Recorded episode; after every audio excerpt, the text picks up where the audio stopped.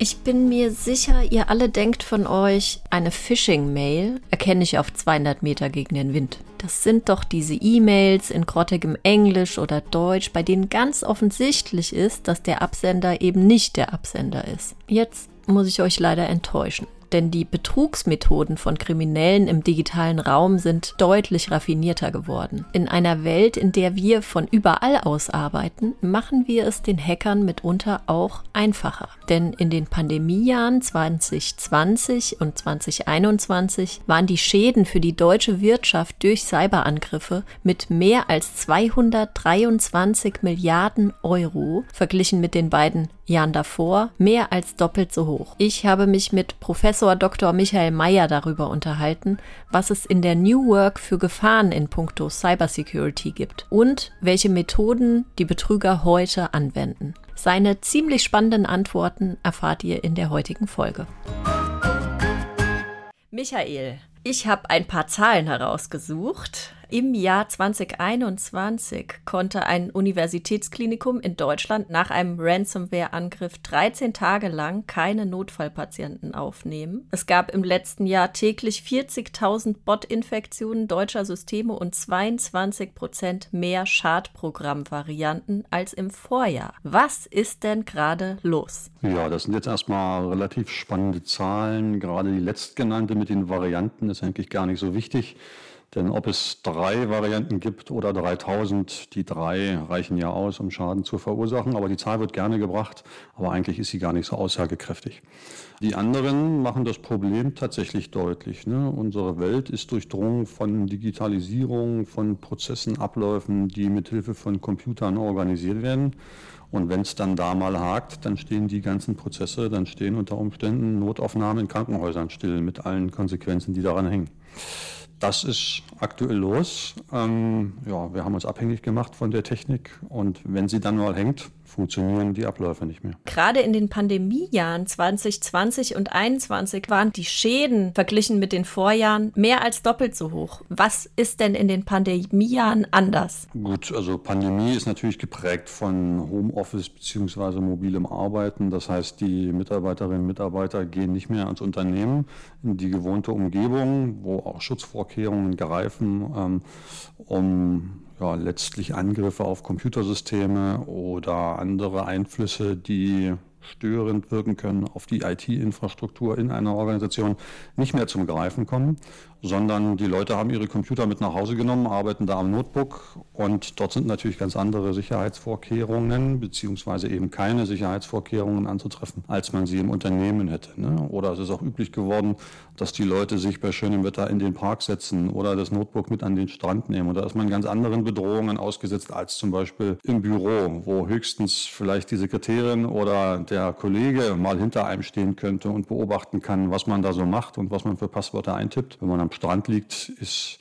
der Personenkreis, der solche vertraulichen Informationen letztlich zur Kenntnis bekommen könnte, deutlich größer. Was müssen denn Unternehmen tun, damit wir trotzdem sicher bleiben, damit die digitale Transformation gelingt und auch die IT-Sicherheit Schritt halten kann, wenn künftig Mitarbeiter weiterhin vom Strand arbeiten oder vom Park aus oder von wo auch immer? Ja, man muss sich eben genau auf diese Situation einstellen. Und das heißt eben nicht nur, dass man den Mitarbeitern ein Notebook an die Hand gibt und sagt, so, arbeite bitte, von, von wo ist uns eigentlich egal, sondern muss ich überlegen, wie immer, wenn es um Sicherheitsfragen geht, was sind eigentlich die Risiken, was sind eigentlich die Bedrohungen, vor denen ich mich schützen möchte. Und das ist auch von Unternehmen zu Unternehmen durchaus verschieden. Ähm, bei manchen ist es vielleicht gar nicht so sensitiv, ähm, was die Mitarbeiter zu Hause an ihren Rechnern machen. Bei anderen Unternehmen, je nach Branche und je nach Tätigkeit, aber eben schon. Das heißt, das muss man sich in ganz in Ruhe mal analysieren ähm, und sich anschauen. Typischerweise braucht man da auch Hilfe von jemandem, der sich damit damit gut auskennt, also einem entsprechenden Sicherheitsberater. Und dann kann man überlegen, ähm, wie stellt man sich darauf ein, dass das Sicherheitsniveau, obwohl eben viele Computer und Mitarbeiter nicht mehr in der geschützten Räumlichkeit im Büro betrieben werden, sondern zu Hause am Strand und im Park, dass man trotzdem noch das ähm, erforderliche Schutzniveau erreicht. Was birgt denn diese neue Arbeitswelt ansonsten noch für Gefahren für die IT-Sicherheit? Genau, wenn wir uns IT-Sicherheit angucken, dann geht es uns da ja insbesondere um drei drei Aspekte bzw. Schutzziele, Vertraulichkeit,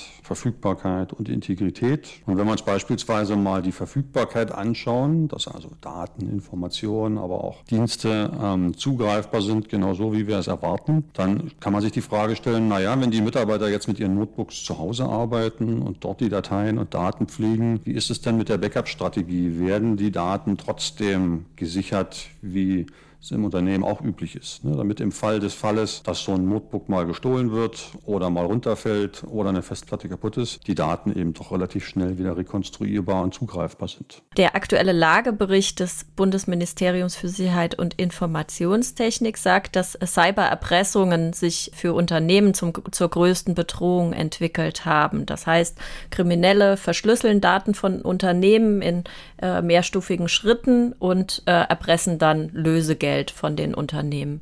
Welche Schwachstellen nutzen Hacker hier am häufigsten? Ja, tatsächlich gibt es da ganz unterschiedliche Zugangsmöglichkeiten, wie quasi der Angreifer, der Hacker, seine Verschlüsselungssoftware in das System des Opfers bringt. Ähm, das sind zum einen technische Schwachstellen, also dass eben äh, Mitarbeiter ihre Systeme nicht auf dem aktuellen Stand halten und dort zum Beispiel Schwachstellen, also letztlich Programmierfehler in Software drauf sind, die man genau genommen kennt und wo auch schon Abhilfe existiert, aber diese Abhilfe, diese Updates nicht eingespielt sind.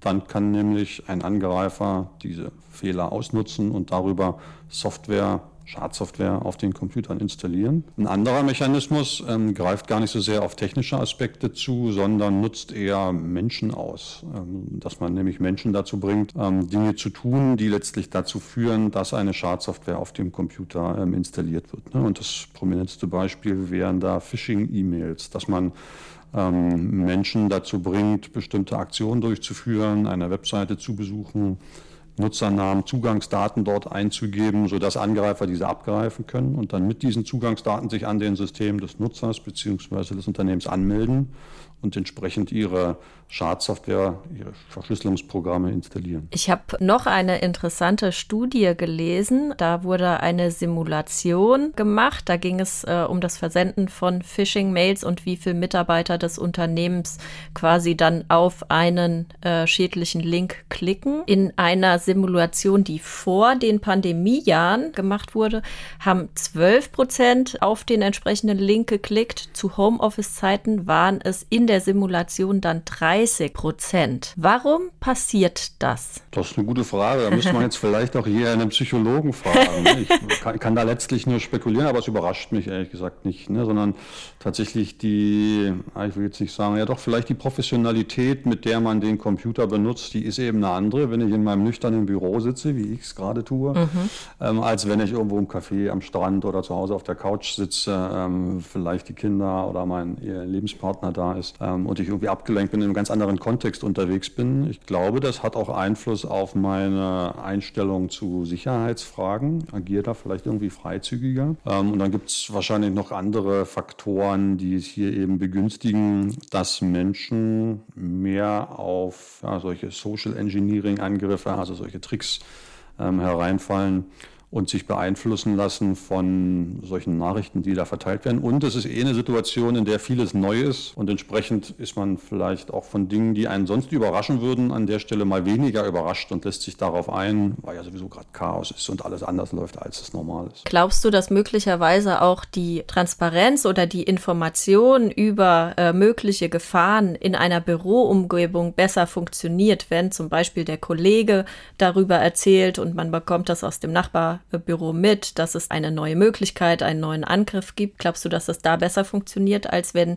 die Leute im Homeoffice sitzen und beispielsweise über ein Kollaborationstool oder über Chats informiert werden? Ich glaube schon, dass sich die ähm, Kommunikation in den Unternehmen unter den Kollegen total verändert mhm. hat in der Pandemie. Ich erlebe das ja auch in meinem Team, ähm, wo das genauso ist. Und da kommen bestimmte Aspekte zu kurz. Ne? So mhm. Dinge, die man sich irgendwo keine Ahnung, wenn man raucht in der Raucherecke oder in der Kaffeeküche oder sonst wo, mal schnell zuwirft. Ähm, solche Begegnungen finden einfach nicht statt ähm, in so einer ähm, Homeoffice-Realität, die wir jetzt aktuell zu Pandemiezeiten haben. Und es ist auch schwierig ähm, reproduzierbar in diese digitale Welt. Ne? Man kann natürlich sagen, hier, wir treffen uns einmal am Tag und schwatzen, aber dieses ja ad hoc und ach, hier hast du schon gesehen oder man, man ruft mal auf den Gang, das klappt einfach nicht, wenn die Leute nicht da sind. Und das können Dinge sein, die dann letztlich wieder Einfluss darauf haben, dass man bestimmte Gefahren, die gerade aktuell unterwegs sind, noch nicht erfasst hat, noch nicht davon gehört hat. Hast du eine Lösung dafür? Tatsächlich habe ich da keine perfekte Lösung. Ne? Kommunikation ähm, zu ja, systematisieren oder so zu organisieren, dass sie gut funktioniert, ist, denke ich, eine Herausforderung, die man auch kontinuierlich angehen muss. Gerade in unserer Welt, gerade Kommunikation ändert sich ja irgendwie auch schnell und andauernd. Man muss auch gucken, dass man da am Ball bleibt. Ne? Wenn man so überlegen, die Instrumente, mit denen wir kommunizieren, haben sich, glaube ich, in den letzten zehn Jahren schon wieder dramatisch verändert. Ne? Da war es mal dieses soziale Netz, jetzt ist es ein anderes soziales Netz, dann kommt eine Messenger-App, dann kommt wieder eine Messenger-App. Und diese Werkzeuge dann souverän zu benutzen, ist auch schon eine Herausforderung. Ne? Wenn man irgendwie alle zwei Jahre sein Smartphone austauscht, wie es der eine oder andere vielleicht tut, kann er wirklich alle Funktionen souverän sicher bedienen, wäre eine Frage. Ich würde von mir behaupten, ich kann es nicht. Die Mitarbeiter in den IT-Abteilungen von Unternehmen stehen ja vor der gleichen Herausforderung, weil ganz, ganz viele Prozesse eben in den letzten zwei Jahren digitalisiert worden sind und auch da neue Tools eingeführt wurden. Dieser Prozess ist ja ein laufender, der wird weiter und weiter gehen. Äh, wie bereitet man denn die Mitarbeiter der IT darauf vor? Gute Frage.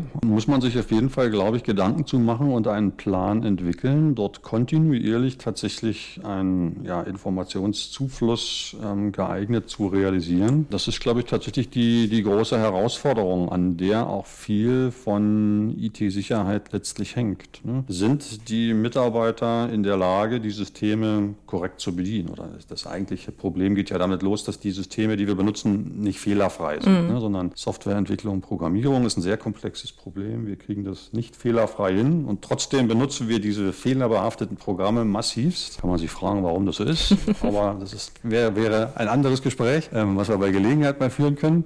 Ähm, es ist jetzt erstmal so und naja, jetzt entdeckt man ähm, diese Fehler und versucht sie auszumerzen. Nichtsdestotrotz ähm, wird es nie, auf absehbare Zeit nicht gelingen, fehlerfreie Programme zu bauen. Und deswegen muss man ähm, den Leuten beibringen, eben mit dieser Situation, dass Dinge schiefgehen können, umzugehen. Ne? Und das betrifft zum einen die äh, Mitarbeiter in den IT-Abteilungen, die selber wissen müssen, wie sie mit diesem System umgehen und die ihren ja, weniger IT-affinen, den reinen Nutzern quasi dabei helfen und die informieren und unterstützen ähm, in entsprechenden Situationen Situation souverän und sicher mit ihrem Computer arbeiten zu können. Mhm. Und wahrscheinlich ist der normale Nutzer auch oft genervt von der IT-Abteilung. Was wollen die denn jetzt schon wieder hier? Die sollen mich doch mal in Ruhe arbeiten lassen. Naja, aber die sind genau den Umständen hinterher, irgendwelche Sicherheitslücken wieder zu schließen, ähm, damit eben keine größeren Bedrohungen oder Risiken durchschlagen. Ähm, und ja, zu einem umfangreicheren Vorfall führen. Jetzt denkt ja der Otto-Normalverbraucher, so wie ich, mit äh, Phishing-Mails, äh, das kann ich auf jeden Fall unterscheiden. Ist kein Problem für mich. Ich bin noch nie drauf reingefallen. Es wird aber ja auch ständig, äh, es werden ständig äh, neue Methoden entwickelt. Du hast eben eine schon genannt, das sogenannte Social Engineering. Kannst du noch mal kurz für diejenigen erklären, die nicht wissen, was das ist?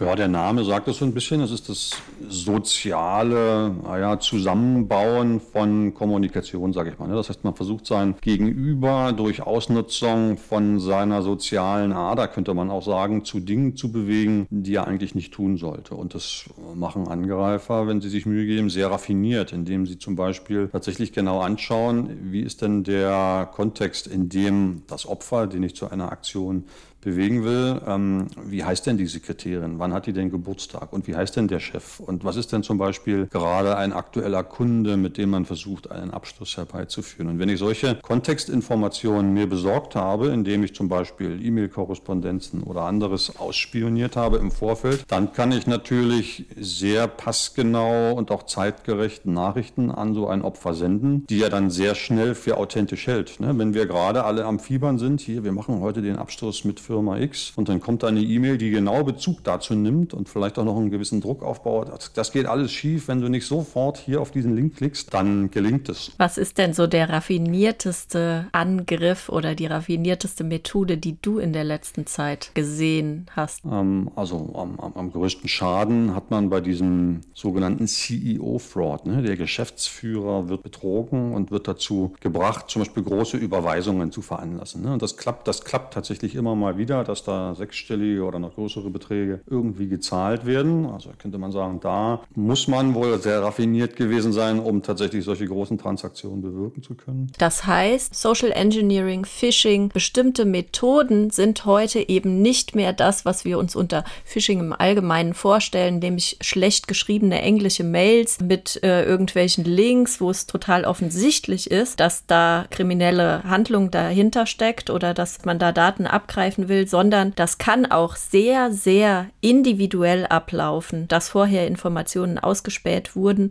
und dann eine Person gezielt angesprochen wird, um da Geld zu erpressen oder eben Daten abzugreifen oder eine kriminelle Handlung äh, dann zu tun. Ganz genau. Ich würde sogar so weit gehen und sagen, dass man es bei einer geschickt gemachten Phishing-Angriff gar nicht mehr der konkreten Person, die dann eben auf diese äh, Phishing-Nachricht hereingefallen ist, zuschreiben kann, dass sie jetzt schuld wäre, da was gemacht zu haben, sondern die Nachrichten können tatsächlich genau so sein, dass es für die Person gar nicht wirklich möglich ist, ähm, zu unterscheiden, ist das jetzt was echtes oder ist das was gefälschtes.